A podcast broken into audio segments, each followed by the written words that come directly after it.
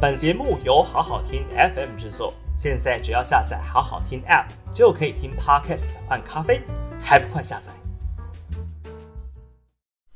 好好听 FM 的朋友，大家好，我是平秀玲。四月二十五号的今日评评里，我们来谈谈哦。那现在疫情大爆发是已经相当明确哦，而新台湾模式就是要与病毒共存的方向也已经非常的清晰。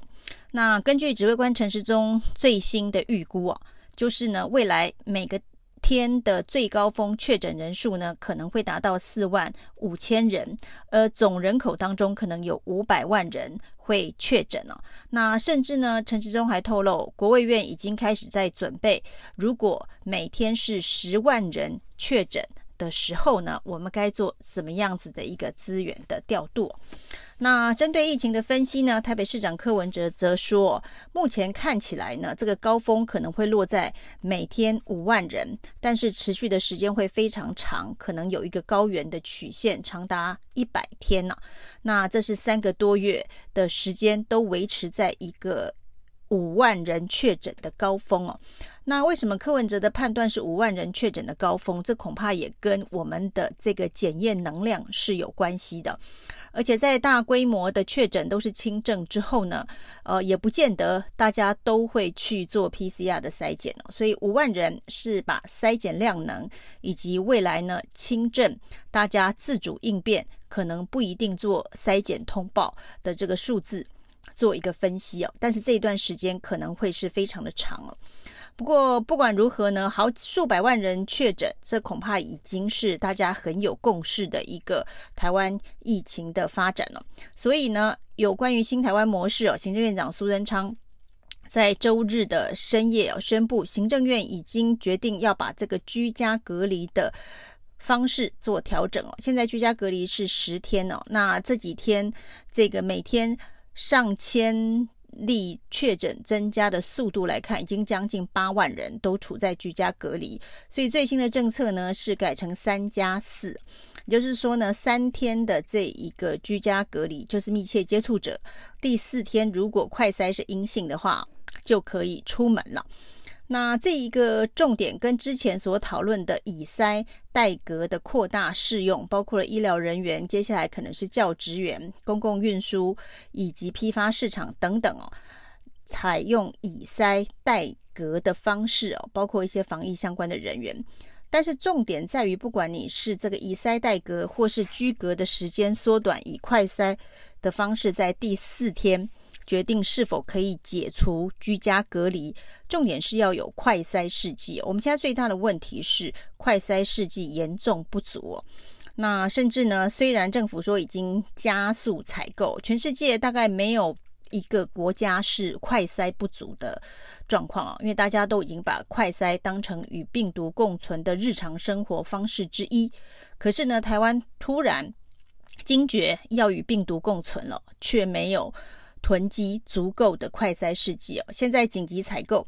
那甚至呢，这个网络上面已经在宣传哦，这个十连制啊，在下个礼拜一，在四月二十五号就会上路哦。那每个人可以买五个，每个一百块等等。那陈志忠特别澄清，这是假消息啊。那希望不要再传了。那原因是我们所采购的快筛试剂根本还没有到货，现在的快筛试剂还处于一个抢购的这个状态哦，要等到五月初以后，也就是说呢，可能要再隔一个礼拜哦，才可能会有五千万剂到货。这个是陈时中的口头说法。他说呢，这个以十连制的方式哦，每一个人可以买五个，所以呢，可以有一千万人买到这个快筛哦。但是现在，如果要以筛代隔，如果要居隔改成三加四，用快筛阴性来代替啊，那如果是这样子的一个方式的话，这快筛试剂的用量以及需求其实是相当高的。那对于这一个确诊数字快速的攀升哦，陈时中终于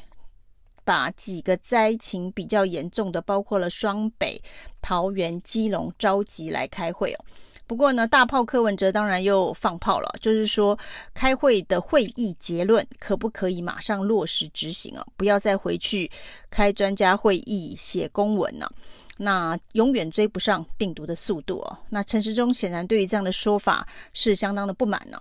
他说呢，在这一个大确诊时代哦，地方政府不需要管政策制定的快慢呐、啊，只要负责地方政府只要负责准备工作就可以了。这个说法呢，当然是有这个因果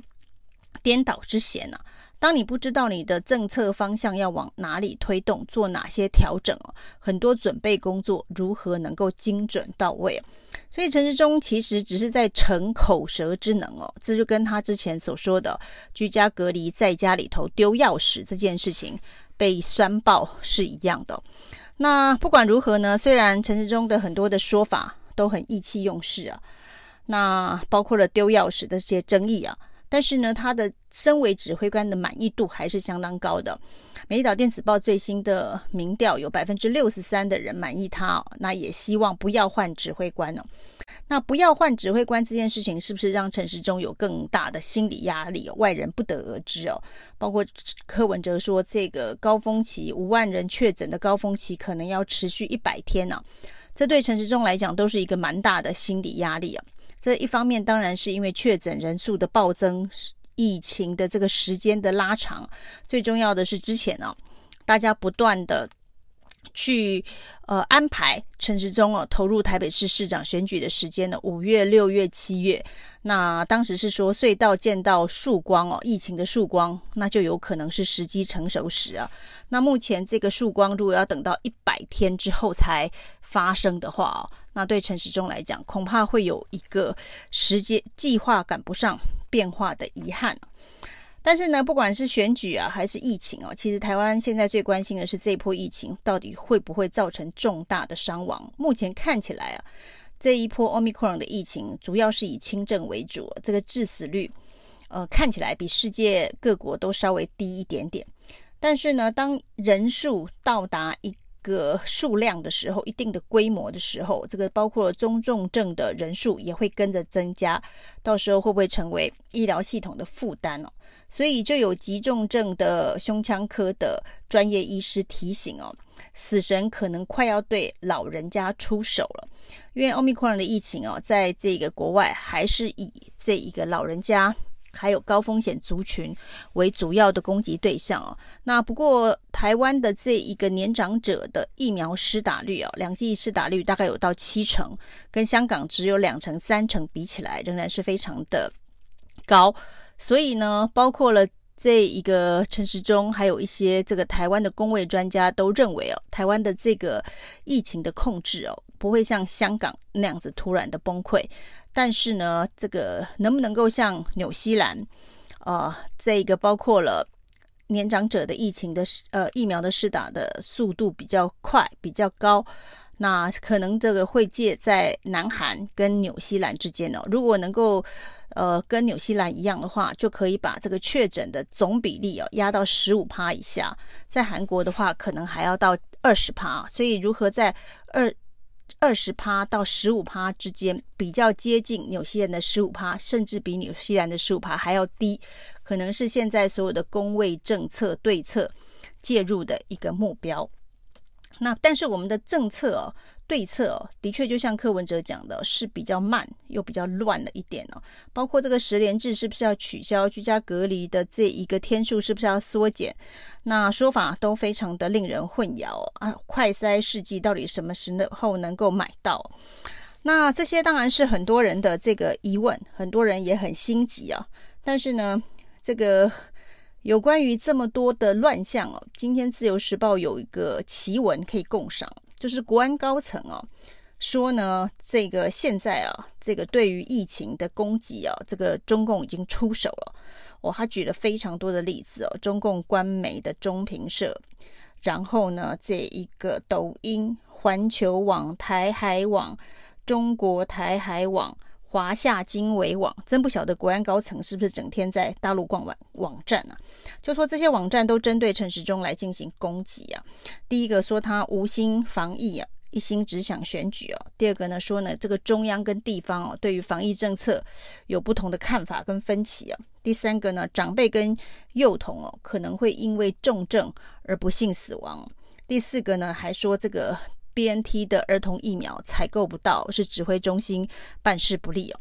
那这些事情都被这些资讯都被当成是认知作战的一环呢、因为国内的有一些媒体也跟进报道，其实不是跟进报道，因为这些事情都发生在台湾呢、那大家都有眼睛，都有耳朵可以看到，都有脑袋可以思考。那这些事情难道都不能够发出质疑吗？任何有质疑的声音，都是中共的认知作战，都是认知作战的在地协同。如果是这样子的话，那台湾跟中国大陆到底有什么不一样哦？难道台湾要跟这一个中国大陆的网管一样，整个晚上跟这个上海市民在对坐，如何删掉《四月之声》的影片？上海市民在用各式各样的方法想办法把影片上架。难道国安高层希望在台湾所发生的这一个网络言论管制现象，要跟上海的网管一样严格吗？这些陈时中是不是会因为选举而考虑到这个防疫政策的这个作为或是不作为？那中央跟地方是不是对于防疫的方向是有分歧的？那长辈跟幼童是不是中重症的高危险群？那儿童疫苗是不是真的买不到？这些难道都不能批评跟评论吗？以上是今天的评评理，谢谢收听。